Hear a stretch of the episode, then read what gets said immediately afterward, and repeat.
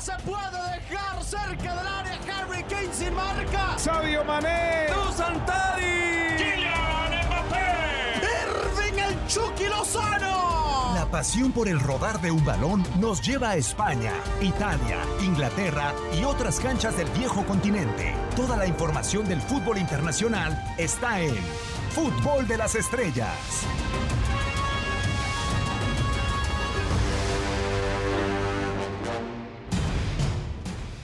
Si la gente escuchara cuando estamos empezando a grabar el podcast de Fútbol de las Estrellas, pero bueno, les damos la bienvenida a todos los que nos acompañan en esta ocasión. Quien les saluda en este micrófono, Diego Peña, un servidor junto con Daniel Nora y hoy tenemos rematador, Emanuel El Tito Villadani. Primero, ¿cómo andas? Un placer saludarte. Hoy tenemos a quien ponerle buen balón. Sí, señor, sí, señor. Solo que no sé si sea yo el capacitado, ¿eh? porque no creas, yo soy como Tito, yo espero en el área y adentro, ¿eh? a cobrar. Yo, yo tengo vena goleadora, no de asistidor. Qué gusto poder estar con ustedes, muchachos. Ah, pero a ver, espérame, antes de que empecemos bien a darle, o sea, eso de vena goleador es porque quieres cobrar más, entonces, ¿no? Porque los que hacen los goles terminan cobrando más.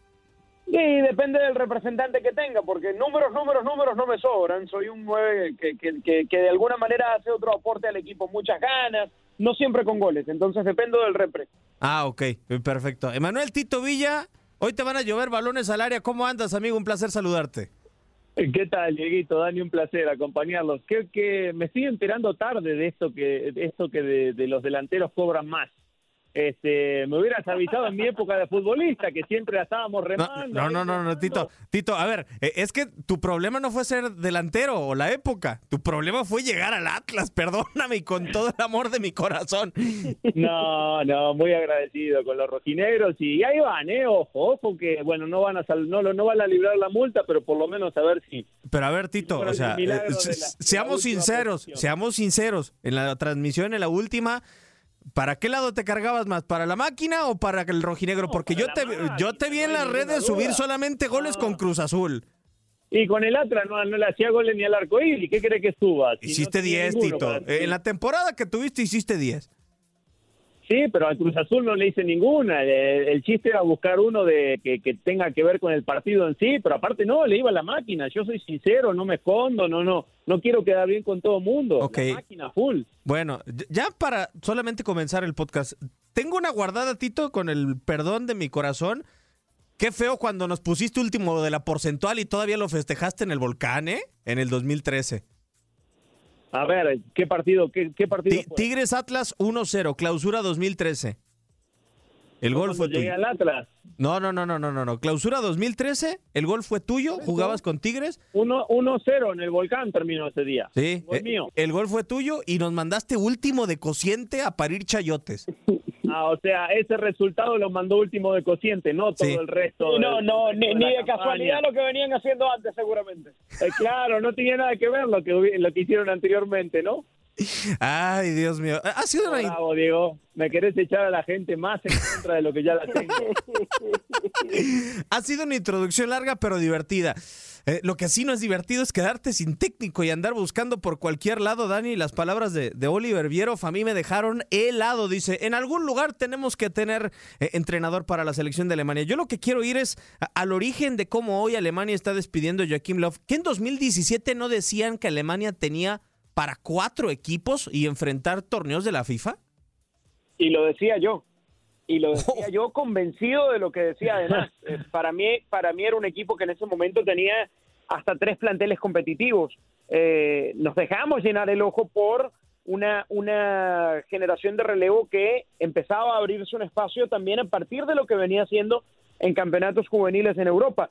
Y la verdad es que parte del problema y, de la crisis que se le desencadenó a Joaquín Lowe en los últimos años partió de allí, de no poder una, encontrar una generación de relevo, de además terminar enfrentado con algunos ídolos, que, bueno, seguramente luego lo estaremos puntualizando, eh, y al mismo tiempo los, resultados pues le, cayeron encima a un técnico que no estaba acostumbrado a eso, eh, más allá de lo largo que, que fuese su proceso. Entonces, eh, creo que en parte eh, aquel prometedor plantel de la Confederaciones del 2017, la verdad quedó demostrado que, que, que terminó rindiendo muy por debajo. Hoy incluso lo vemos eh, en un hombre como Timo Werner, que esperaba, esperábamos su explosión luego de la salida del fútbol alemán y decíamos, bueno, va a estar muy bien rodeado en Chelsea, va a ser la plataforma perfecta de la Premier League. Y la verdad es que se ha quedado en poco y nada, y yo esto lo he dicho antes, pero creo que hoy Werner es el 9 de Alemania porque no hay más, no hay de dónde eh, elegir a otro a otro hombre en esa posición, no tiene una competencia fuerte. Eh, y entonces, entendiendo ese, ese panorama, es eh, mucho más fácil de, de, visualizar por qué le ocurre lo que le ocurre a Joaquín Lowe. Sí, y, y para serte sincero, Tito, yo pienso que Alemania por ejemplo, después del 2017 llega Rusia y uno decía, Alemania va a ser bicampeona del mundo, ¿no? O sea, lo poníamos en el papel como un gran favorito junto con Francia, hay que decirlo así, porque estaba Mbappé, porque estaba Pogba, porque la verdad la generación joven de Francia ya era explosiva realmente y en la Euro del 2016 nos lo había demostrado, Tito. Pero, ¿cuánto un proyecto se te puede llegar a caer cuando no tienes, por ejemplo, una posición en específico y, yo me voy al centro delantero? O sea, yo veo los partidos y los repaso de nuevo, los resúmenes de lo que sucedió en Rusia y, yo digo, es que Alemania se quedó a centímetros de, octavos de final y me refiero a centímetros porque en cada juego generó tantas jugadas de peligro y que se quedaron tan cerca de ser en gol que yo digo, es que a Alemania le faltó centro delantero, Tito. sí, sí, sí. Y bueno, vamos, eh, volvemos al inicio, ¿no? La importancia de, los centros delanteros y, y te estabas quejando de que los centros delanteros cobran más. Bueno, ahí ves por qué cobran más los centros delanteros buenos y los que la mandan a guardar. Eh, pero bien lo dices, ¿no?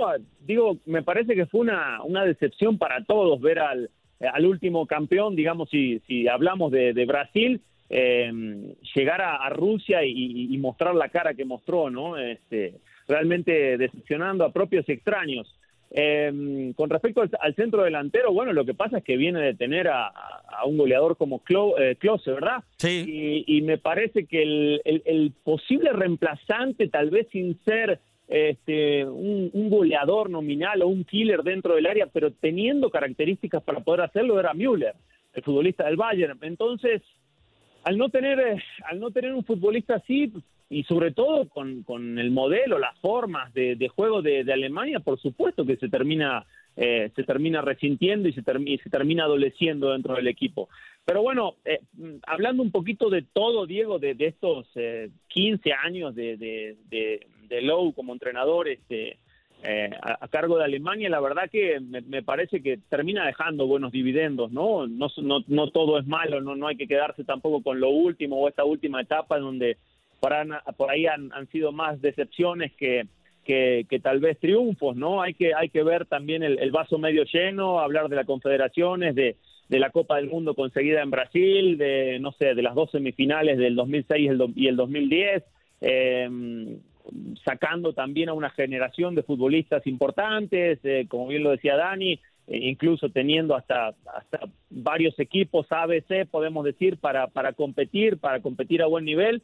Eh, pero bueno, los procesos, todos los procesos, ¿no? Este, largos en algún momento tienen un bache y me parece es el, el que está pasando Alemania en estos momentos bache, pero bastante profundo, creo yo, eh, porque ya le ha rascado Dani y hay futbolistas que tenían cuatro años sin ser convocados a la selección de Alemania y ha dicho Joaquín Bloch, pues de nuevo para acá.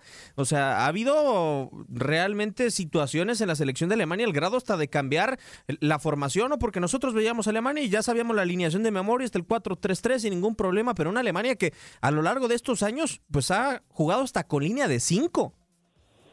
Sí, pero yo creo que lejos de ser un problema o algo a lo que hay que achacarle a Lowe, termina siendo virtud del entrenador, porque eh, si hay tipos tercos en el fútbol, eh, y entiéndase bien el término terco, eh, son precisamente los entrenadores, que, que, siempre tratan de morir con la suya. Bueno, yo admiro mucho el técnico que es flexible, que trata más bien de salir del camino y, y de buscarle la vuelta desde, desde situaciones del juego, desde dibujos, que según el estilo, no encajan en lo que había proyectado en un, en un ciclo tan largo. Eh, y yo creo que, eh, entendiendo eso además, Lowe fue un hombre que, que, lo habrá intentado hasta el final, incluso eh, luego de esa goleada frente a España parecía que ya quedaba cerrado su, su ciclo y que ni siquiera iba a tener la oportunidad de dirigir en la Eurocopa. Y, y, siento que se gana más bien el derecho a dirigir en la Eurocopa. E incluso en su momento, cuando se confirma esa noticia, también uno podía suponer que iba a ser el técnico de, la próxima Copa del Mundo y, para mí era perfecto que le respetaran el ciclo hasta ese punto.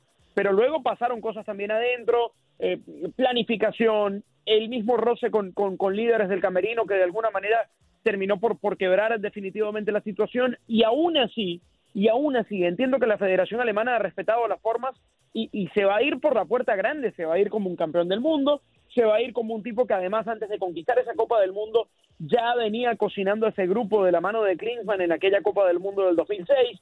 Eh, creo que, que, va a tener su lugar bien ganado por siempre en la historia del fútbol alemán eh, y, y, el tiempo, obviamente, a medida que vaya pasando, le, le sabrá premiar y le sabrá reconocer quizás mucho más de lo que de lo que pueda terminar pasando hoy cuando termine la Eurocopa.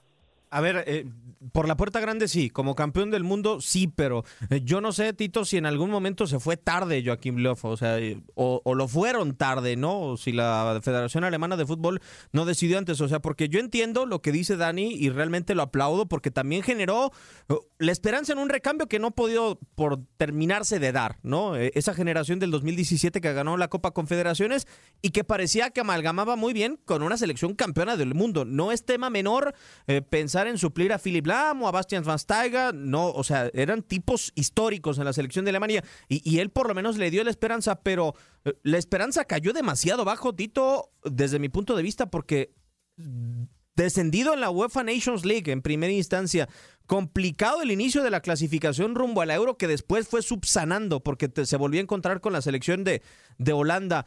Y ahora este 6 a 0 en contra de la selección de España, no sé, digo, no le suelen pasar tantos acontecimientos tan duros a una selección como Alemania de manera tan consecutiva. Sí, y, estoy totalmente de acuerdo contigo, Diego. Es difícil tal vez este, ver tantos eh, resultados negativos, incluso eh, formas que tal vez eh, eh, se ven de una manera este, fea, podemos decir, por, por lo que ha ofrecido siempre históricamente Alemania como, como, como, selección, como selección de fútbol y sobre todo por cómo lo venía haciendo con lo, ¿no? Este, con Joaquín Lowe.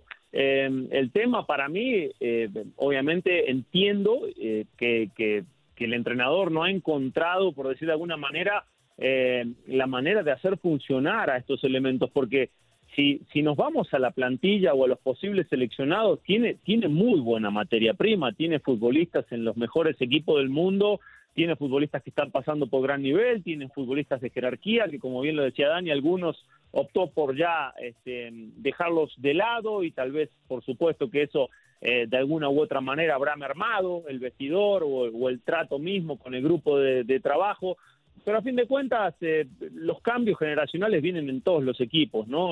Hoy, digo, para mí Alemania sigue teniendo un muy buen equipo de fútbol, sí coincido mucho con ustedes, le falta un, un, centro delantero de, de, jerarquía, un tipo que, que marque la diferencia, sobre todo este, dentro del área, pero, pero tiene todos los argumentos para volver a pelear y si no es con Lowe, no sé con quién será, pero, pero Alemania para mí sigue siendo potencia, esté quien esté en el banquillo, ¿no? Sí, o sea, tienen futbolistas como Kimmich, como Sané, Dani, eh, pero también no es culpa de Love, a final de cuentas, y yo ahí te entiendo en esa parte de que pueda salir por la puerta grande, que no se terminen eh, de alguna u otra manera generando futbolistas en determinadas posiciones. En el eh, Clásico anterior, que se disputó hace poco, veía Love en la tribuna y yo decía, Qué increíble que las dos contrataciones más caras de futbolistas alemanas estén en Londres y no estén rindiendo y que Love esté sentado ante los dos equipos principales de la Bundesliga y que los dos mejores delanteros de la liga sean extranjeros. Sí, estaba viendo un noruego y un polaco, me imagino, ¿no? Sí, exacto. Eh, pero, pero sabes que ese es otro tema que creo que ha marcado al fútbol alemán en, en años recientes, ¿no? El, el, el poco impacto que han tenido los alemanes fuera de la Bundesliga. Eh, y por eso yo dudaba tanto con la salida de Werner, la misma de Havertz, eh, y, creo que hay poquísimos ejemplos de alemanes que hayan triunfado fuera de su país. El de Tony Kroos es uno extraordinario y el de Ter Stegen también, pero no suele ir el futbolista alemán en la búsqueda de un reto fuera de su liga. Eh, suele siempre estar muy cómodo, suele apuntar al Bayern, eh, cómodo en el buen sentido de la palabra, no quiero que que se malinterprete y que quede el jugador alemán como, como mediocre, ni mucho menos, porque vaya que ha demostrado a lo largo de su historia que, en su ADN tiene todo lo contrario. Pero sí era esa como la gran meta siempre, ¿no? Como consolidarse dentro del país y tenía mucho mérito lo logrado a nivel doméstico. Y creo que en ese sentido, el hecho de que, de que por ahí un par de jugadores se te hayan ido, eh, también de alguna manera termina impactando en, en, el funcionamiento de un equipo que venía acostumbrado a utilizar una base muy sólida que estaba en, en el Bayern. Eh, a, este Bayern se le sumó hace poco Sané, por ejemplo, pero cuando Sané era la gran promesa para, para jugar y para liderar ese equipo junto a Nabri, Sané no estaba allí. Eh, eh, el descubrimiento de Sané se da en medio de su, de su paso por Inglaterra. Hay distintos factores. Yo creo que, evidentemente, el error de, de Lowe viene en no poder consolidar a un equipo que tiene potencial, porque sí, tiene potencial. Pero si hay algo que es complicado para un entrenador es sobrevivir en un ciclo largo porque los procesos y, y, y las, y las, los relevos son quizás los procesos más complicados. Sí, y, yo la pregunta que tengo, Tito, es, eh, ¿este ciclo se habrá alargado más de lo debido porque hay entrenadores que la selección alemana añoraba tenerlos y que no los ha podido tener y que posiblemente no los tenga. Es decir, me, refiero en concreto a Jürgen Klopp. O sea, todo lo que se ha hablado de lo fabuloso que sería que Jürgen Klopp dirigiera la selección de Alemania y el tipo sale con una ligereza de decir, es que a mí no me interesa. No sé si eso también habrá golpeado mucho a, a la Federación Alemana y hasta el mismo aficionado alemán en general. Sí, sí, sin duda ante la negativa de, uno de los posibles candidatos, este, digo, por, por éxito y por cómo le ha ido en, en el último tiempo, que, que, lo diga tan claramente, por supuesto que, que, que, pone en tela de juicio todo, ¿no? La continuidad del mismo entrenador o, o, al momento de si le iban a lo iban a dar de baja, tener este, una baraja abierta digo, hoy no sé cuántos entrenadores más podrán tener, se me viene a la cabeza tal vez lo de lo de Flick, el técnico del Bayern, del Bayern pero pero hoy más baraja que esa, con base en, en no sé, en triunfos, en experiencia, en, en, manejo de grupo, la verdad que no, no, no se me viene, es algo que quieran buscar un técnico de, de otra nacionalidad, que tampoco sería descabellado, aunque yo no lo veo personalmente. Eh, pero me parece que Lowe se, se ha ganado, eh, no sé si tantos años, pero sí se ha ganado este, una, una seguidilla de, de, procesos, ¿no? De, este, de estos procesos de, de, cuatro años que, bueno, ahora se, se verá cortado, ¿no? De cara, al, de, de cara al próximo Mundial, pero que sin duda, te reitero lo que te dije al inicio, Diego, me parece que ha dejado buenos dividendos, eh, más allá de de que tal vez no esté cerrando eh, su etapa como entrenador de Alemania de la mejor manera, ¿no? Sí, eh, de acuerdo. Y, y ahora, Dani, eh, ¿será un momento similar al del 2004 cuando el fracaso se dio en, en Lisboa, en Portugal? Eh, en aquel entonces llegaban como subcampeones del mundo, con uh, Rudy Feller como estratega, fracasaron fase de grupos y dijeron, señores, acá hay que dar un golpe de autoridad. Eh, ¿Será necesario algo por el estilo? Digo, entendiendo que, por ejemplo, hoy vemos a Nagelsmann y parece que no le interesa. Vemos a Flick y como que el Bayern lo quiere retener y como que el mismo Flick incluso dice, pues vengo precisamente de ahí. Eh, vemos a Klopp y dice, pues a mí la selección como que no me llama mucho de momento. ¿Será necesario un golpe así? Yo creo que sí, yo creo que sí, pero eh, cuando mencionas lo de Flick, creo que parte con ventaja. El, el Bayern, lejos de ser eh, un candado en, en, su camino hacia la selección, puede más bien terminar siendo lo que le allana el camino a la selección, porque sabemos del poder y de la incidencia que tiene el Bayern en la selección alemana, incluso eh, parte de, de, este, de este quiebre de Lowe con los jugadores partió del respaldo del Bayern a sus, a sus uh, jugadores, a Boateng, al mismo Hummels, a Thomas Müller, incluso llegaron a amenazar de que no iban a seguir prestando a jugadores a esta selección si, si Neuer no seguía en el arco, ¿no? Algo que se terminó filtrando en Alemania y, y, fue uno de los grandes escándalos del, del ciclo Low. Eh, entonces creo que si el Bayern quiere, Slick va a ser el técnico de la selección. Eh, el tema, el tema es saber si, si, si es el perfil adecuado. Yo creería que sí, por, por el rápido impacto que terminó generando en su equipo, por cómo eh, terminó conquistando lo que conquistó en la temporada pasada y por lo que ya mencionabas, por el conocimiento que tiene, porque era alguien que trabajaba de la mano con Lowe, que de alguna manera eh, te ofrece continuar un proyecto que igual fue muy bueno eh, y, y, que puede ir descubriendo nuevas piezas y, y jóvenes. Ahora, hay un candidato que no se ha mencionado, al, mar, al margen de que, de que a Nagelsmann y, de que a Klopp pueda no interesarles en este momento la selección, lo cual es completamente respetable. Eh, quizás un poco más entendible lo de lo de Nagelsmann porque recién construye carrera, porque entiende él que, que quizás tiene que llegar a esa oportunidad mucho más maduro, porque es una, un tren que pasa una sola vez, y él quizás no, no está eh, con todo lo que ha tenido que hacer todavía a nivel de clubes. Eh, quizás todavía le falta un paso más a nivel de clubes y, y ganar algo con clubes. Eh, pero hay un candidato que se ha escapado y es eh, Thomas Tuchel, que para mí es un, un muy buen entrenador, que, por supuesto que conoce muy bien la liga por su trabajo con el, con el Dortmund, de hecho es el que sustituye de alguna manera ese ciclo exitoso de Jürgen Klopp, probó que podía dirigir en París, más allá de, cualquier diferencia de presupuesto que marque ese equipo en la liga. Terminó metiéndolos en una final, algo que era insospechado para el equipo con todo lo que había gastado en el último tiempo. Y hoy lo vemos, lo tenemos muy a mano con lo que viene haciendo con el Chelsea. Es un técnico que para mí trabaja con muchísima seriedad y, y el perfil de, de, de, técnicos y de buena camada de técnicos alemanes que han salido en el último tiempo, que eh, casi todos se caracterizan por eh, un juego muy ofensivo, pero que, que, que también respeta eh, formas y, yo creo que es una filosofía toda de esta nueva o, camada de entrenadores del fútbol alemán que va con, con, con mucho vértigo, con mucho entusiasmo, que, que, que transmite su juventud a, sus dirigidos. Entonces creo que en ese sentido Tuchel puede ser otro de los grandes candidatos a llegar al banquillo alemán. Te voy a, te tengo una pregunta, Tito. Se le hizo recientemente en un fútbol de las estrellas, hablando más o menos de este mismo tema, a Paco Villa, pero quiero conocer tu opinión. ¿Es necesario un gran nombre de un entrenador para esta selección de, Alemania? Te lo pregunto porque Joachim Löw era el asistente del el grandioso jugador y grandioso entrenador Jürgen Klinsmann y cuando quedaba Low, lo único que nos quedaba como opción o como eh, punto a su favor era la continuidad. Hoy, e, ¿el nombre es necesario para el entrenador de la selección de Alemania o le bastaría a la Federación Alemana de Fútbol con colocar a otro tipo que diga, estaba en esta posición, conoce a los futbolistas y puede sacar adelante el proyecto? A ver, si me preguntas como futbolista, yo creo que el futbolista, más allá de, de tener el nombre que tenga y el prestigio que tenga, eh, siempre se convence por credibilidad.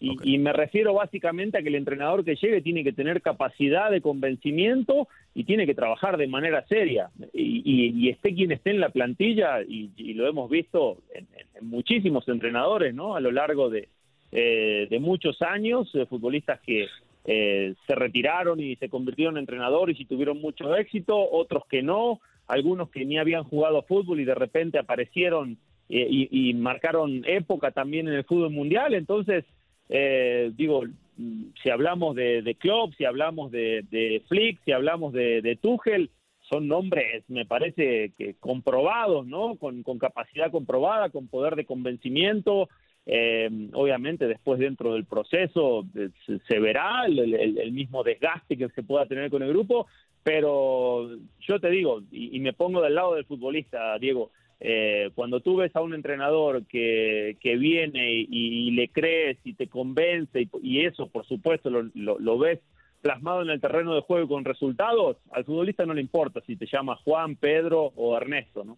De acuerdo. Y veremos cómo puede reaccionar la selección alemana ante esta situación que comienza a cerrarse un capítulo inigualable como el de Joachim Löw al frente de la selección de Alemania. Nos tenemos que despedir agradeciéndole siempre a todos los que nos han eh, acompañado. Dani, un placer como siempre. ¿Dónde te pueden encontrar en, en redes sociales? En Instagram y en Twitter estamos como arroba cantogoles. ¿eh? Allí los espero.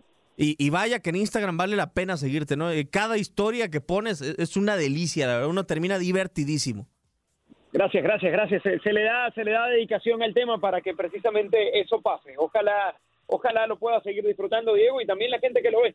Sí, totalmente de acuerdo. Mi Tito, eh, primero te despido en español, muchísimas gracias y con tus raíces también, que vediamo, nuestro Tito. Eh, espérame que justo le estoy dando follow a, al señor Nora, que está muy muy raro su, su sus redes sociales, le, le, estamos dando follow. Este, un piacere, un piacere, Diego, un piacere, Dani, un gustazo Oye, haberlos acompañado en una nueva edición. Por cierto, Tizo, se me olvidaba preguntarte cómo te encuentran. Digo, tú tienes la palomita y eres más famoso, de seguro que te encuentran, no, pero... a nosotros, a nosotros nos, nos registraron, nos, nos registraron oficialmente cuando todavía yo era futbolista, que por medio de la federación nos, ahora sí que nos palomeaban, ¿no? Fue la única manera de que nos palomeen, si no todavía estaríamos este, como mortales, digamos. ¿Es en serio esa historia? sí, es verdad, es verdad. Válgame, eso es como un, para, para, un episodio de La Pelota al que sabe, ¿eh? Exactamente, pues es así, esa fue la manera de por la cual nos verificaron, ¿no? Por, por parte de la federación mandamos todas nuestras redes y, y la misma federación se encargó de verificarlas para que no haya pierde y no haya malos entendidos tampoco. Mira. No, proceso, proceso fantástico, ¿eh? Por como confunden las redes hoy. No, en serio. En serio, en serio, por, por como confunden las redes, está, está muy bien que hayan hecho. Ah, sí, es- ya te entendí por qué, Dani, ya te entendí por qué. Hay una historia muy dolorosa.